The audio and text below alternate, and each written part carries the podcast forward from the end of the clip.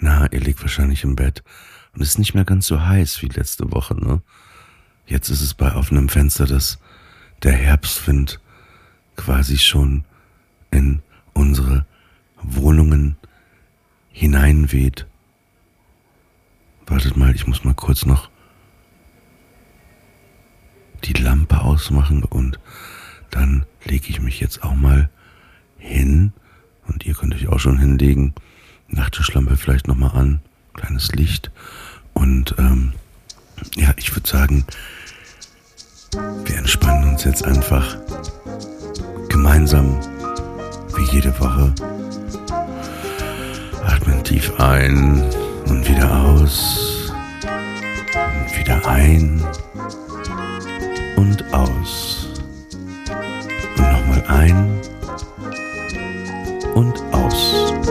bist müde, kannst nicht schlafen. Wir bringen dich ins Bett. Aus der Ferne hörst du Hafen, gar nicht so weit weg. Du bist müde, kannst nicht schlafen. Du bist nicht allein. Wir decken dich zu, geben dir die Ruhe. Zur Nacht von uns der Clan. Enter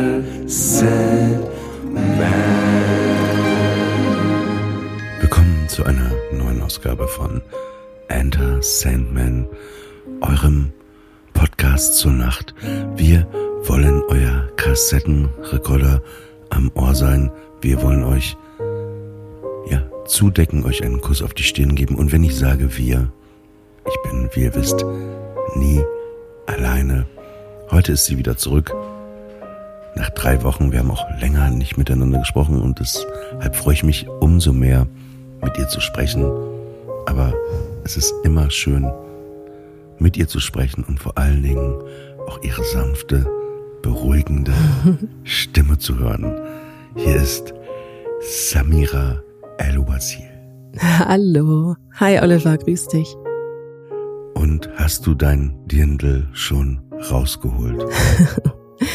Dieses Jahr noch nicht, aber nur weil ich es noch nicht geschafft habe. Aber es liegt hier auf jeden Fall. Erinnerst du dich eigentlich dran, als wir so uns kennengelernt haben vor, ich würde sagen, etwa, ja, ich, ich traue es mich gerne zu sagen, aber es sind fast 13 oder 14 Jahre, mhm. vor 14 Jahren, da bei unserem zweiten Treffen, mhm. das war in München, da, ähm, da war gerade äh, ein Freund von mir verstorben und ich musste auf Tour gehen und wir kannten uns gar nicht so richtig. Und da kamst du dann und hast mir einen Kuchen gebacken. Zu, mhm. zur Show kamst und wir kannten uns doch gar nicht so gut. Du hast mir einen Kuchen gebacken und du trugst ein Dirndl. Genau, ich glaube, es war auch gerade Frühlingsfest oder nicht nee, Oktoberfest. Das war so im Februar war das. Aber da war auf jeden Fall irgendeine Geschichte, dass alle in der Stadt Tracht getragen haben. Und den Kuchen hatte ich dir gebacken, weil immer wenn jemand stirbt, der einem wichtig ist, weiß ich nicht, was ich machen soll, um der Person Trost spenden zu können. Und ich bin dann genauso traurig und backe dann. Das ist so mein Verarbeitungsmechanismus, nicht nur von der eigenen Traurigkeit, sondern der Versuch, jemand anders dann mit zumindest einem guten Schokoladenkuchen ein bisschen Trost zu spenden. Und deswegen hatte ich dir so einen Schokoladenkuchen mitgebracht. Ja, ich habe mich sehr gefreut. Diese Kombination wäre sehr, sehr schön. Du in diesem Dirndl und ähm, der Schokoladenkuchen. weil, weil, sagen wir mal, für alle von uns, die jetzt auch zuhören, wir haben das ja gar nicht in unseren Regionen so Dirndl, ne? so Trachten.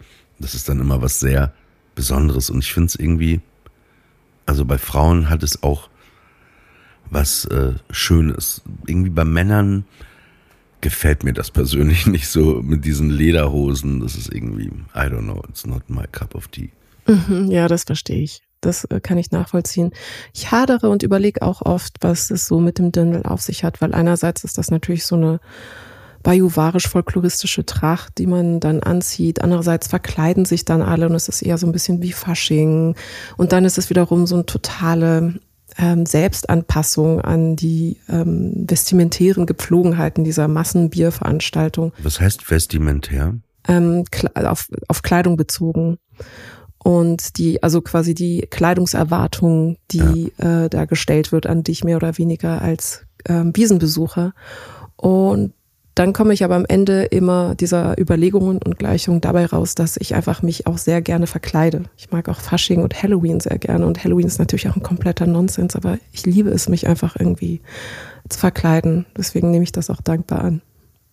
Ich du doch auch, oder? Ja, aber ich habe das Gefühl, dass ich mich so schon sehr ansatzweise verkleide, so wie ich mich kleide, mhm. ist das für mich oft schon eine Verkleidung. Das heißt, wenn ich etwas, einen, einen Anzug anziehe, mhm.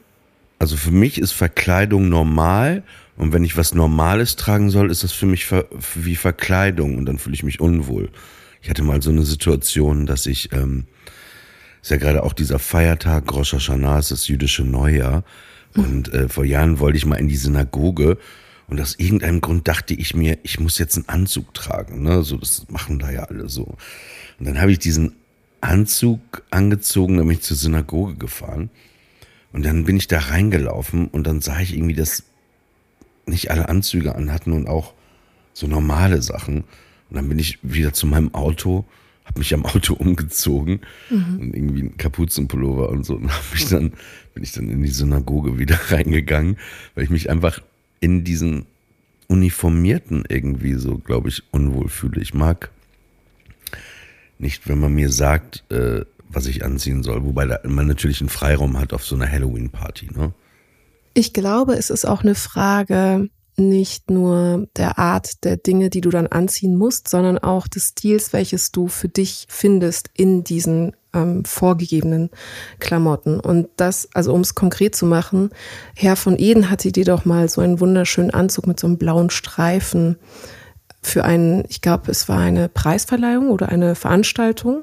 Irgendwie ich hatte das mir mal gekauft, ja. Genau, und ähm, das fand ich, stand dir außerordentlich gut und ich hatte den Eindruck, du fühlst dich da sehr wohl drin, weil das so dein Stil war und irgendwie hast du dich, oder du wirktest zumindest nicht, als würdest du dich verkleidet fühlen. Echt interessant. Nee, vielleicht war das an dem Abend so, aber diesen Anzug hatte ich dann auch in der Synagoge an und mhm. irgendwie. Mhm.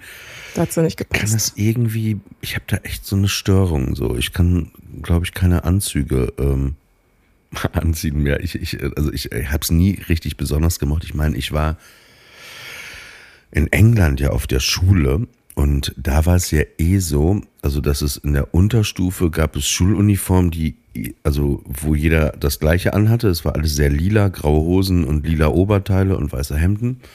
Und in der Oberstufe war es dann nur Pflicht, dass du eine Stoffhose anhattest, Gürtel, Hemd und eine Krawatte. Ne? Aber das mhm. konnte alles alles quasi sein, ne? Farbe und alles konntest du dir aussuchen. Oh mein Gott, wie süß. Hast du die noch? Nein, ich habe die nicht mehr. Ich habe auch diesen Anzug von Herr von Eden auch nicht. Ich habe den irgendwann bei so einem Second-Hand-Laden äh, abgegeben. Aber was ich dich fragen wollte, in welcher Kleidung fühlst, fühlst du dich denn nicht verkleidet? Nackt, wenn ich nackt bin. Das mhm. hört sich so blöd an. Oder in Unterhose oder im T-Shirt. Dann ist es so normal. Aber ich finde, so, also ich fühle mich auch nicht richtig verkleidet, aber es ist so, mm, so oft war das halt so, also ein, ein gutes Beispiel ist ähm, so um die Jahrtausendwende, ne, als so das Jahr 2000 war, da bin ich gerade nach Köln gezogen. Da gab es so einen Klamottenladen Made In und die hatten immer so Skate-Klamotten, Stüssi, äh, Vision Streetwear, Homeboy, ähm, Altamount, Thrasher. Und da war so, dass ähm, die auch Vans hatten, ne? Mhm. Und dann kamen gerade ganz neu raus diese Vans, die dieses Schachbrettmuster hatten, ne? Mhm. Zum Beispiel. Ja. Und erst dachte ich so, hm, die sind aber komisch, ne? Das ist irgendwie too much, ne? Sehen aus wie Clownschuhe. Und ich weiß nicht, ob ich Clownschuhe gedacht habe. Und dann hatte aber der Typ aus dem Laden, dieser ältere Mann, hatte die selber an so. Und dann dachte ich, es sieht eigentlich ganz cool aus mit so einer Jeans. Und dann habe ich sie mir gekauft. Und dann war das auch die Reaktion ganz oft, ne, wenn man diese Schuhe anhatte. Ey, sag mal, was ist das denn für Schuhe? Ist das hier ein Zirkus oder was? Also nur dumme Sprüche so, ne? Mhm. Und Jahre später, ich meine, die Geschichte kennt man, ne? Hat die halt jeder auf der ganzen Welt getragen. Mhm. Also deswegen, ich, ich finde es gerade schwer, äh, das auszudrücken, aber ich, ich glaube, dass, dass ähm, zwischen Verkleidung und Kleidung gar nicht so viel, dass das irgendwie eins ist. Mhm. Mhm, Weil so, so, man muss sich ja anziehen, wie man sich fühlt und ähm, äh, manchmal denken die Leute, dass ich verkleidet bin, aber ich ziehe einfach nur das an, was ich gerne anziehe. Mhm, mh, mh. Gehst du aufs Oktoberfest? Willst du aufs Oktoberfest gehen? Ähm, ich weiß nicht, ob ich es zeitlich hinkriege, um ehrlich zu sein. Also ich bin noch ein bisschen unentschlossen. Ich liebe ja Fahrgeschäfte, wie du weißt. Ich liebe das weiß ich, ja. Das weiß ich sehr gut. Und Breakdance? Ja. Und ähm, Geister, Geisterbahn. Und deswegen. Du, warte mal, warte mal. Du liebst Geisterbahn, das wusste ich noch nicht. Ja, das ist ähm, aus dem großen Reich der bunten Fahrgeschäfte natürlich eines meiner Lieblings. Äh, Genre sozusagen, sich irgendwie gruseln oder sich erschrecken zu lassen. Das, also ich mag, ich mag Geisterbahnen unglaublich gerne und noch besser ist natürlich, wenn es einen Lebensgeist gibt. Wenn du nicht weißt, zu welchem Zeitpunkt jemand dir plötzlich Ey, ins Ohr pustet. Ich wollte gerade sagen, genau das Gegenteil von, ich wollte sagen, das Schlimmste ist, wenn da so echte Menschen drin sind. Mhm. Und das findest du gut, oder was? Ja, weil es noch gruseliger ist. Du gehst ja rein, um dich zu gruseln. Mhm. ich bin, ich gib's zu, wir können jetzt offen drüber reden. Ich bin meistens mit geschlossenen Augen durch eine Geisterbahn gefahren. Anders hätte ich es nicht ausgehalten. Hast, aber du hast ja da nicht echte Angst. Also du weißt ja, dass das so ein bisschen einfach Quatschnervenkitzel. Ja, ich habe keine Angst. Also ich habe nicht Angst, aber so Angst vom, die Angst vom Erschrecken. Ja, ja, das ist eher so. also die Angst vor der Angst. Ja. Aber wo wir gerade bei Fahrgeschäften sind, ne, und eine, eine noch größere Leidenschaft von dir ist ja Disney, ne? Überhaupt die Filme, die ganze Welt von Disney. Und du bist ja auch jemand, der nicht jedes Jahr irgendwie Urlaub äh, auf Malta oder auf Mallorca äh, oder in Island machst, sondern du bist wirklich jemand, der eiskalt zwei Wochen bald zum Urlaub ins Disneyland fährt. Ja, ich habe mir da, also mir und meinem Freund auch einen Kindheitstraum erfüllt, weil ich war in meinem ganzen Leben noch nie in Disney World. Ich wollte da schon immer mal hin. Das war so ein äh, Begehren oder eine Sehnsucht, die einfach durchs Fernsehen, durch Disney TV ähm, umgesetzt worden ist. Ähm, ich weiß nicht, du hattest das mal, glaube ich, Backstage moderiert, dieses Format, was Samstagmorgen immer auf ProSieben oder RTL kam, wo Thomas auf RTL, Gottschalk... Genau, ich habe den Disney Club Damals moderiert, ja. Genau, und da äh, lief doch dann Thomas Gottschalk, glaube ich, immer durch Disneyland damals mhm. und hat dann Disney-Produktionen angekündigt. Und das ja. habe ich als Kind immer gesehen und ich wollte unbedingt nach Disneyland und natürlich auch Disney World. Und deswegen, ähm, als es dann zeitlich und finanziell ging, habe ich meinen Freund und mich dann eingepackt und wir waren dann zwei Wochen dort. Zwei Wochen deshalb, weil es gibt vier Parks, vier große Parks das Magic Kingdom, Animal Kingdom, Epcot und ich glaube Adventureland oder Fantasyland. Und für jeden Park braucht man einfach zwei Tage, um alles erkunden zu können und alles wow. fahren zu können. Oh, wow. Und daraus ergibt sich dann eine Mindestaufenthaltszeit von acht Tagen. Wow, das ist echt krass.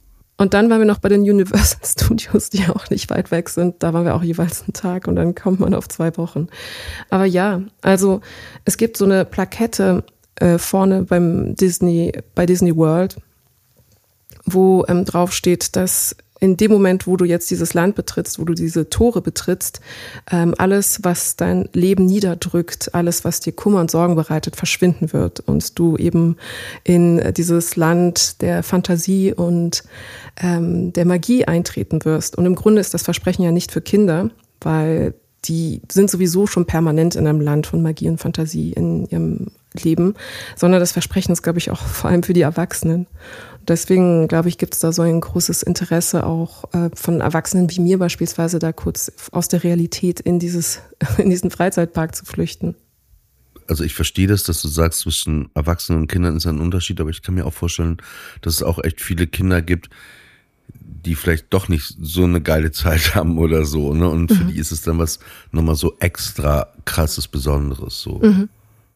Ich glaube, das Interessante an Disneyland ist, dass es sich ja um eine kindliche Welt handelt, die uns glauben machen soll, dass ähm, die wie soll ich sagen, die, die Existenz von magischen Elementen von Übernatürlichen gar nicht so unwirklich ist, wie uns eine Erwachsenenwelt natürlich glauben lassen muss. Nicht will, sondern muss. Also es gibt einfach das harte, reale Erwachsenenleben, ähm, wo es keine Übernatürlichkeit gibt und eben Probleme und Sorgen und Nöte. Und ich glaube, das ist vielleicht so das Außergewöhnliche an dem Ort, dass du wirklich reingehst und für einen Tag ähm, denkst, du bist jetzt in, du bist Indiana Jones oder du bist jetzt eine Prinzessin oder du bist jetzt ein Abenteurer. Und diese kindliche Flucht, also nicht nur jetzt bei uns zu beobachten, als wir da waren, ist natürlich sehr albern gewesen, sondern auch bei allen Kindern, die dort waren, das war wirklich außergewöhnlich. Sowas habe ich echt noch nie erlebt. Es war wirklich ein sehr, sehr schöner, schöner Augenblick einfach. Also, dass in der die Wirklichkeit nicht mehr die eigentliche Wirklichkeit ist, sondern du ganz woanders bist. Aber diese kindliche Flucht trifft ja nur für Erwachsene zu, ne? Mhm. Und, und warum glaubst du, dass das äh, so wichtig ist? Mm, also es gibt äh, verschiedene Betrachtungen, zum Beispiel der italienische Philosoph Umberto Eco und auch der französische Philosoph Baudrillard haben beide Disney World besucht und sehr interessante und bemerkenswerte Texte dazu geschrieben und festgehalten, dass es diesen Ort braucht als Gegenentwurf zur amerikanischen Wirklichkeit, die aber selbst auch eine, sie nannten es hyperreale Wirklichkeit ist. Also wenn Wollte du dir ich gerade sagen, das hätte ich jetzt auch aus dem Impuls gesagt, dass das so die die Realität in Amerika ist auch irgendwie so geschminkt mit einem dicken roten Lippenstift, ne? Genau. Die Alles. Genau, die amerikanische Wirklichkeit ist ja in sich selbst auch schon eine Simulation und deswegen funktioniert Disney World auch so gut, weil die Menschen aus einer Simulation einer Wirklichkeit in eine andere Simulation einer Wirklichkeit flüchten und einfach nur verschiedene Ausprägungen dieser Simulation angeboten bekommen. Man muss ja dazu sagen, eben die USA auch qua Historie und qua Wirtschaft und ähm, die Art, wie die Gesellschaft auch zusammengestellt ist, ist eine, die sehr empfänglich und sehr begeistert ist von jeder Form von Show, Entertainment, Geschichtenerzählung, ähm, Realitätsflucht, Eskapismus. Und es und ist auch so eigentlich Begeisterung, ne? Und und Positivity, ne? Es ist so irgendwie, alle geben sich Mühe, alle wollen weiter nach vorne, nach irgendwie, ne? Alle wollen in Bewegung sein. Also nicht alle, aber viele. Ja, es ist auch das Land eines P.T. Barnums beispielsweise, der nichts anderes gemacht hat, als eigentlich Fiktionen zu verkaufen auf der Bühne.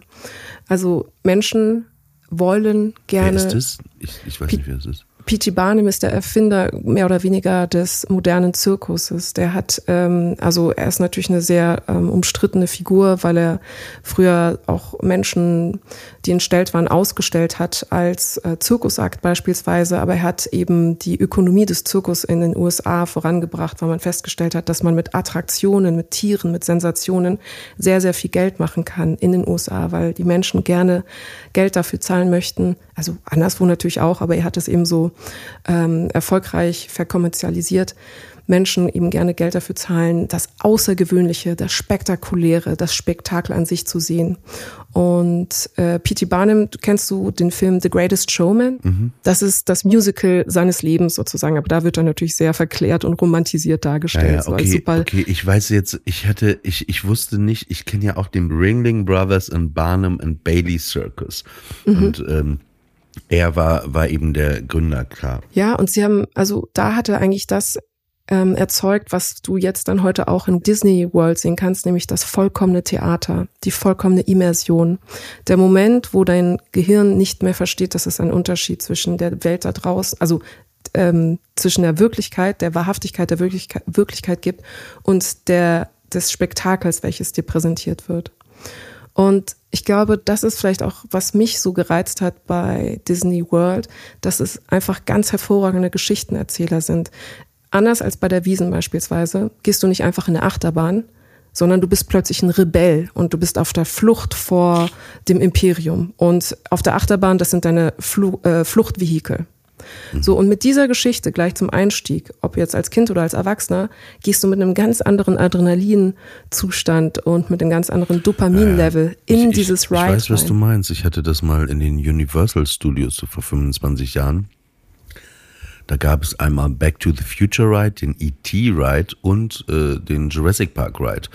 Und wie du gerade sagst, das ist so eine Perfektion in dem Moment, wo man dieses Gelände dieser Bahn äh, betritt, ist man schon in diesem Film drin und du bist plötzlich Elliot, ne, der auf diesem, der Ride war ja eben, dass du auf diesem Fahrrad warst, ne, und vorne in deinem Korb E.T. war und dann bist du durch die Gegend halt geflogen, mhm. ne. Es ist halt eine, eine sehr, äh, emo, also eine sehr emotionale Geschichte, also die emotional, die Emotionen werden da sehr, ähm, ja, gekitzelt und äh, äh, stimuliert durch Absolut. diese ganzen Fahrgeschäfte und, und auch, auch beim Jurassic Park Ride. Du hast plötzlich wirklich, du fährst da mit diesem Boot, das ist ja so eine Wasserbahn mit so einem krassen Drop am Ende. Du fährst ja wirklich da durch und diese, und das ist dann alles wirklich wie, wie in so einem Film, ne? Absolut. Und das ist so auch das Erste, was Umberto Eco dann aufgefallen ist. Es ist ein bisschen, nicht nur ein bisschen, es, ist, es soll sein wie in einem Film. Weil er meinte, es gibt eine Realität und Disneyland erschafft mit seinen Kulissen und mit seiner Technik eine kommerzielle Wirklichkeit, die wir als fantastisch betrachten, weil sie uns eben schöner und interessanter und perfekter als die Natur und die restliche Welt erscheint. Und diese Hyperrealität ist dann eigentlich eine authentische Fälschung. So haben die das dann bezeichnet, eine authentische Fälschung, beziehungsweise eine eigene Wirklichkeit, die unsere Fantasie die ganze Zeit anregen soll. Und das ist natürlich alles das Schöne und das Makellose und Glitzernde, aber diese Oberfläche ist natürlich dazu da, um uns dazu zu bringen, auch Sachen dann zu kaufen und den ganzen Merch dann mitzunehmen und äh, sehr viel Geld dazulassen. Es ist ja auch ein sehr großes Privileg, das machen zu dürfen. Also es ist auch sehr, sehr teuer gewesen. Mittlerweile ist es sehr, sehr teuer, ja. Ja, schon immer, schon immer. Es ist wirklich, also für eine Familie ist das extrem kostspielig. Und sie sind natürlich daran interessiert, diese Bindung aufzubauen, die man als Kind, aber auch als Erwachsener dort ähm, kultiviert und pflegt. Und dann, wenn man wieder zurück zu Hause ist, diese Bindung natürlich weiter zu nutzen. Also man schaut dann Disney, noch mehr Filme. Man, man abonniert Disney Plus. Genau. Genau. Und ähm ich finde, man sieht das bei Flucht der Karibik ja sehr gut. Also es gibt die Filme, dann gibt es den Ride, Flucht der Karibik und du kannst dann Merch kaufen und T-Shirts und dann gehst du nach Hause und kannst dann noch mehr Filme gucken. Selbst Olaf. Scholz hat jetzt ja so eine Fluch, Flucht der Karibik-Verkleidung. so weit ging es, dass unser Bundeskanzler gesagt hat, Mensch. Werbung fürs Franchise. Ja. Deswegen ist das natürlich alles am Beak zu betrachten, ne? auch kritisch. Also nicht nur, nicht nur alles toll. Wir haben ja gerade über Ablenkung gesprochen, ne? Und so. Mhm. Würdest du mitgehen, wenn ich sage, dass eigentlich aber das Leben, das Leben an sich, wenn man lebt an sich, eigentlich die Ablenkung ist? Ablenkung von was? Ja, das ist die Frage, von was? vom Tod zum Beispiel. Das, also, das, dass wir Dinge machen, ne? wir nennen es ja Leben, ne? Mhm, mh. aber das ist eigentlich eine, auch zu arbeiten, äh, Sport zu machen, ähm, ob das nicht alles so eine Ablenkung ist mhm. von der vielleicht Tristesse. Mhm. Das ist ein interessanter Gedanke insofern, als dass wir, soweit wir jetzt gerade wissen, die einzige Spezies sind, die über ihr eigenes Lebensende nachdenken können. Also Tiere haben vielleicht schon Vorahnungen, dass sie irgendwann sterben werden oder wissen, wenn der Tod naht. Glaubst Aber, du das? Dass sie das haben? Mhm. Das ist mh, mm, zumindest so in in der äh, veterinären Medizin konnte man das so mehr oder weniger erheben. Man kann das nicht so. Es gibt ein sehr gutes Buch diesbezüglich von Ludwig Huber, das rationale Tier. Und da ist so eine ganze Sammlung von Studien, die sich unter anderem auch damit auseinandersetzen, ob eben Tiere antizipieren können, dass ein Tod eintritt. Und das ist so ein bisschen vage. Also sie können spüren, dass wenn sie sterben werden, dass das zum Beispiel, ähm, dass ja ihr Lebensende naht, spüren sie es körperlich aber sie können noch nicht auf die Art, wie wir Menschen das zumindest machen, prozessieren, dass ein Leben endlich ist. Also über den eigenen Tod so nachdenken, wie wir es machen. Wir können über unseren Tod ja insofern nachdenken, dass wir uns eine Beerdigung vorstellen können. Mhm. Wir können uns eine Wirklichkeit vorstellen, in der es uns nicht mehr gibt, was eigentlich ein Paradox ist, weil du kannst dir keine Wirklichkeit vorstellen, in der du nicht existierst, weil du ja immer aus einer Perspektive Absolut. dir Dinge vorstellen musst, ähm, in der du existierst. Deswegen ist das schwer. Aber diese Art des Prozessierens der eigenen Vergänglichkeit und der eigenen ähm, der eigenen Lebensbegrenztheit, ähm, das ist uns eigen und auch das, interessanterweise hatte Umberto Eco gesagt, hat dazu geführt, dass wir äh, Kunst und Humor entwickelt haben. Also Humor, um ertragen zu können, den Umstand oder das Wissen darum, dass wir irgendwann sterben werden. Und im Grunde genommen, was du jetzt beschrieben hast, also ob das jetzt Sport oder Rekreation ist oder arbeiten zu gehen oder Geld zu generieren, damit man sein Leben gestalten kann oder Kunst macht oder vielleicht in die ähm, Kunst flüchtet, sind natürlich auch alles Vehikel oder mh, hm, Möglichkeiten, den Umstand zu verhandeln, dass unser Leben begrenzt ist. Aber wir machen das eben alles auch in dem Bewusstsein, dass unser Leben irgendwann zu Ende sein wird. Wir haben, wir vererben Dinge oder wir wollen Dinge hinterlassen in dieser Welt, die diese Welt vielleicht mit Sinn oder mit Bedeutung aufgeladen haben, in dem Bewusstsein, dass wir irgendwann nicht mehr sind. Manche bekommen Kinder in dem Bewusstsein, dass sie irgendwann nicht mehr sind äh, Fotos sind im Grunde genommen eigentlich auch eine Art Kulturtechnik, die uns konserviert für einen Zeitpunkt, wo wir nicht mehr da sind oder zumindest nicht mehr so aussehen wie auf den Fotos. Das heißt, alles, was wir hinterlassen an Monumenten, Gebäuden, Büchern, Musik, Kunst, Bildern, guten Lektionen, die wir weitergeben an eine andere Generation, ist auch eine Form, damit klarzukommen und damit auszukommen, dass wir irgendwann nicht mehr sein werden. Also insofern finde ich, ja, hast du ein bisschen recht mit dem Satz, wir lenken uns mit dem Leben davon ab, dass wir wissen, dass wir sterben werden. Ja, man könnte auch sagen, dass es ein Füllen ist, ne? Ein Leben zu füllen mit etwas, ne? Die einen würden sagen Sinn. Ich weiß nicht. Ja, also ich hadere mit den Begriffen einfach nur, weil ich mich frage, ob das Leben zu leben nicht der Prozess selbst ist. Also es klingt so, wie du es beschreibst, als sei das eine Vase, in die man dann Dinge reintut und irgendwann ist die Vase voll und dann ist man tot. Und ich empfinde aber Leben eher als ein Zustand, der sich die ganze Zeit im Prozess befindet. Und Teil dieses Prozess und dieses Zustands und der ewigen Veränderung, also meiner selbst und meiner Umwelt, ist die Dinge zu machen, die ich mache. Ich, ergibt das Sinn? Es, es Verstehst total du was? Sinn. Ja. Mhm. Und deswegen bin ich, äh, deswegen hörst du mich und siehst du mich vielleicht zögern bei der Formulierung, man füllt sein Leben mit Dingen, weil das Leben mit Dingen zu füllen ist ja das Leben leben, schlussendlich. Ich finde auch, wo wir, wo wir einfach von Illusionen sprechen, die man als Kind hat, ne? Und wo wir gerade als, als Fluchtort, also gerade gesagt haben, dass auch so Disneyland für dich als Erwachsener ein Fluchtort sein kann. Ne, wenn du da mit deinem Kind hinfährst, so eine Woche, dass du mal so alles irgendwie vergisst, ist es aber einfach auch so, dass eben das Leben was einem verkauft wird, so als Kind, weißt du, was ich meine, wie es in Büchern steht oder wie, wie, was dir Leute erzählen und so, ist oft auch ähm, eine Täuschung. Inwiefern? In, indem es dir viel so einfach so glitzernd und so schön und alles so einfach verkauft wird, weißt du? Aber man könnte es ja auch neutraler verkaufen, weißt du, was ich meine? So einfach das Leben neutral ist, weißt du, aber es wird immer alles so toll dargestellt und dann wirst du halt älter und dann, man, man fängt ja auch an im Alter äh, die Dinge anders zu sehen. Ich glaube, wir haben da beim letzten Mal, als wir uns persönlich trafen, drüber gesprochen, dass, dass man so im Alter so ein plötzlich auch manchmal einen anderen Blick auf die Dinge bekommt, weißt du? Mhm. Was einem so, so Ach, es gab so eine Idealisierung, so wenn man Kind war oder Jugendlicher, oh, der Lehrer, der Lehrer, weißt du, alles, was der gesagt hatte, war so Law, ne, quasi. Mhm, ne? Und mhm. irgendwann wirst du halt älter und du, du, du denkst vielleicht nochmal über diese Personen nach, die dich unterrichtet haben und willst einfach nur den Kopf gegen die Wand schlagen. Mhm. Das heißt, dich stört ein bisschen diese überpositive Darstellung einer möglichen Zukunft bei Kindern. Man sollte es eher realistisch darstellen, dass das auch hart werden kann.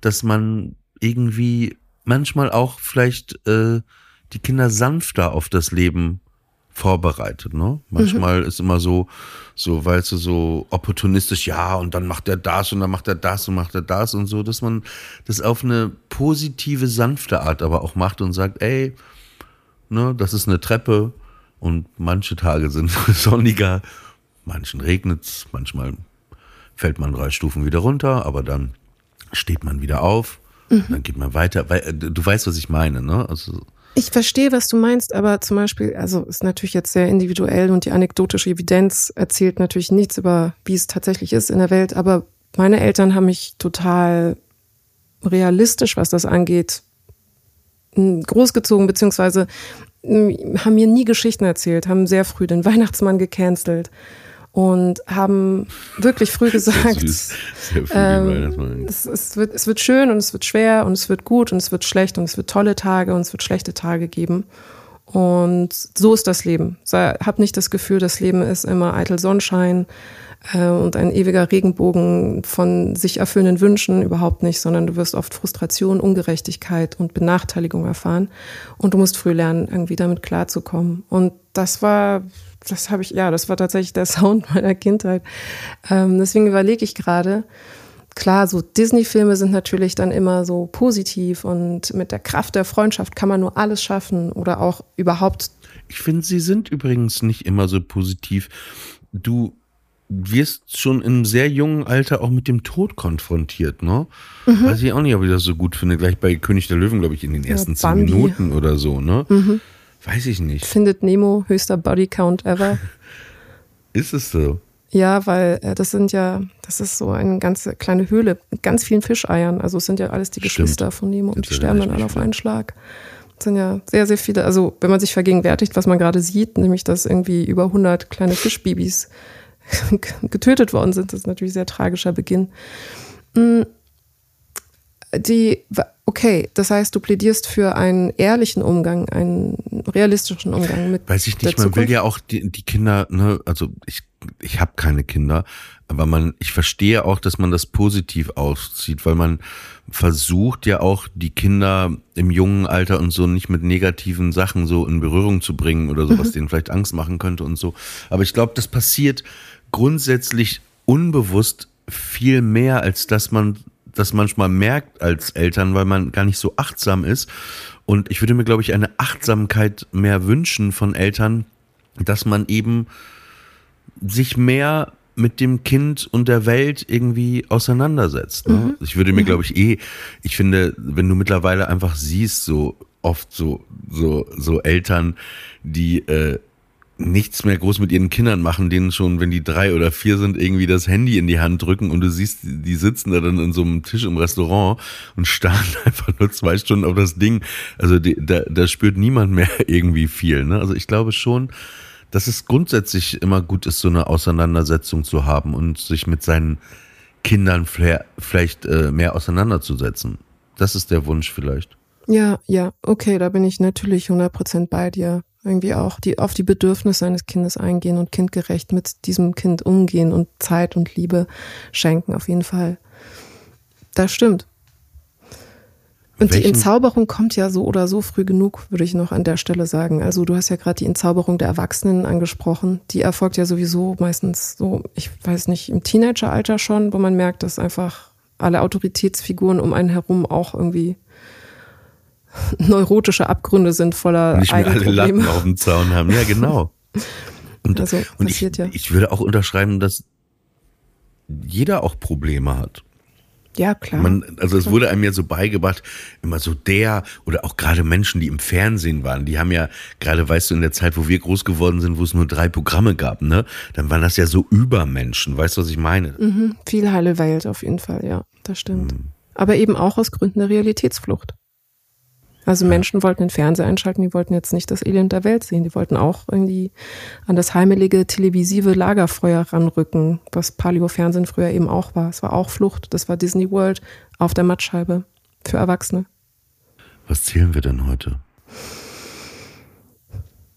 Umberto Ecos.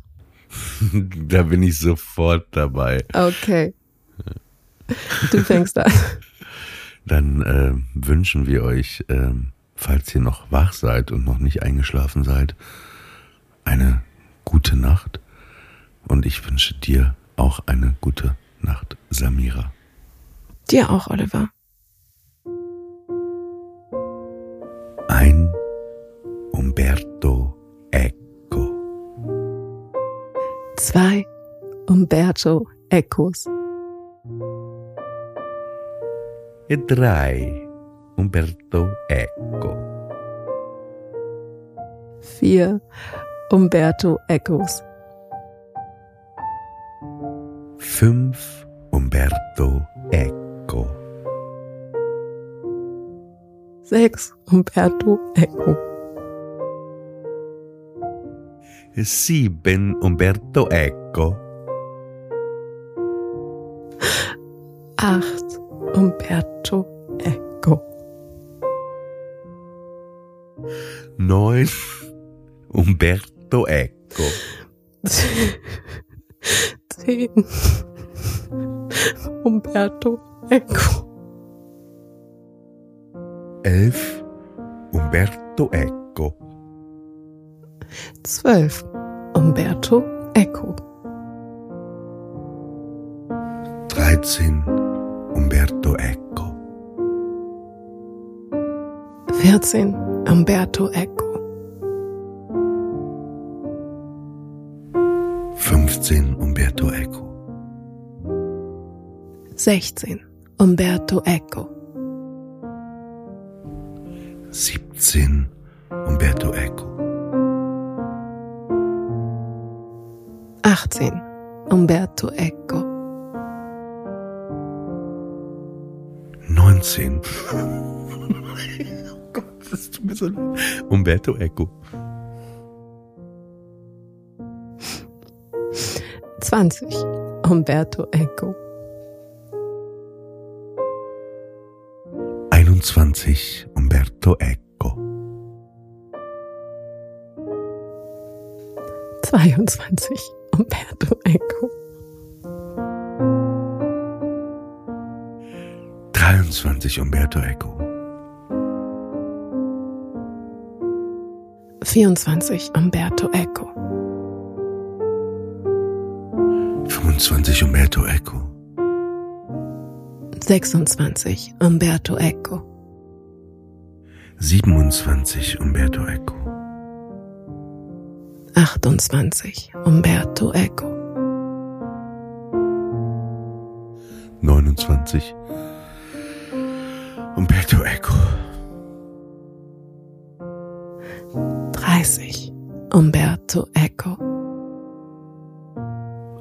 31. Umberto Eco. 32. Umberto Eco. 33. Umberto Eco. 34. Umberto Eco.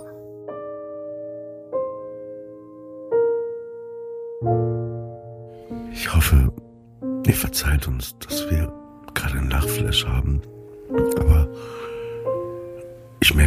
Das Lachen auch sehr gut tut. 35. Umberto Eco. 36. Umberto Eco. 37. Umberto Eco. 38. Umberto Eco. 39.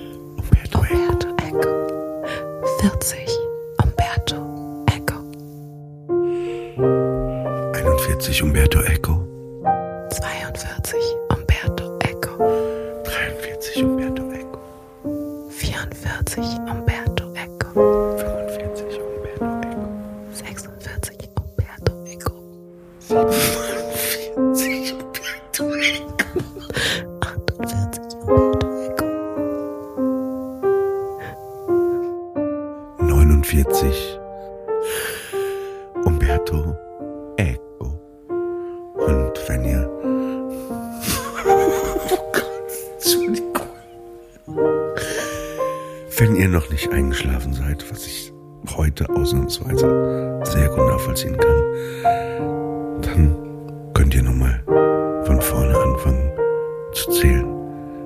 Gute Nacht euch allen und gute Nacht dir, Samira. Gute Nacht, Oliver. Bonne nuit.